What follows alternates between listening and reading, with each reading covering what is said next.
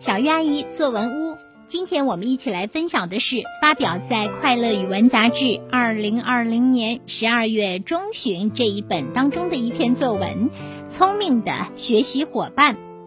福州市鼓楼区第五中心小学三年级林静杰指导老师梁宪。随着科技时代的到来，我们的身边出现了不少聪明的学习伙伴。电子白板、抢答器、电子书包。上课时，电子白板这位小伙伴可以让老师减少使用粉笔的频率，粉笔灰就不会在课堂上捣蛋啦。而且有了它的帮忙，吟诵古诗时，我们仿佛身临其境。抽象的图形移动、翻转可以随手操作，一些难题摇身一变成了有趣的小游戏。抢答器有一颗超强大脑，它给了我们更多回答问题的机会。当问题出现时，同学们纷纷拿起抢答器回答。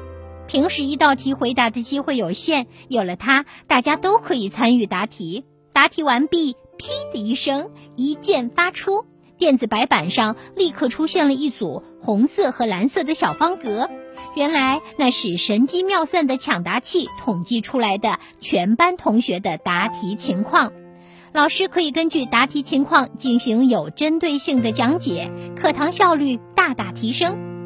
电子书包就像一位超能小组长，给我们推送资料，提醒我们课前预习，协助我们做好课后分享。这些小伙伴的默契配合，使我们的课堂充满了智慧和趣味。好的，以上就是发表在《快乐语文》杂志中的一篇作文。接下来，我们有请陈雪玲老师来点评林静杰同学的作文《聪明的学习伙伴》。雪玲老师好，小鱼阿姨你好，亲爱的同学们大家好，同学们。大家一定都听过这么一句话：“文好题一半。”说的是呀，拟好一篇文章的题目，你的习作就成功了一半。这篇文章的习作叫《聪明的小伙伴》，老师认为这是一个很不错的题目。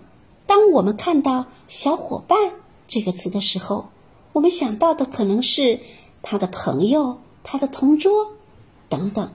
可是，聪明加了引号，这就激发了我们阅读的兴趣。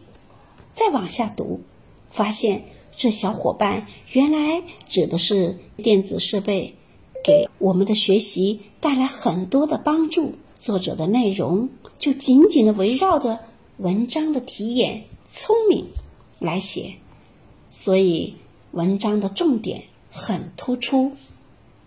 当然。这篇文章还采用了总分总的结构，使文章的条理更加的清晰，使人读来一目了然。回头看看我们三年级正在学的一些课文，大部分都是采用这样的结构。我们的小作者能够学以致用，这真的很棒，让我们一起为他点赞。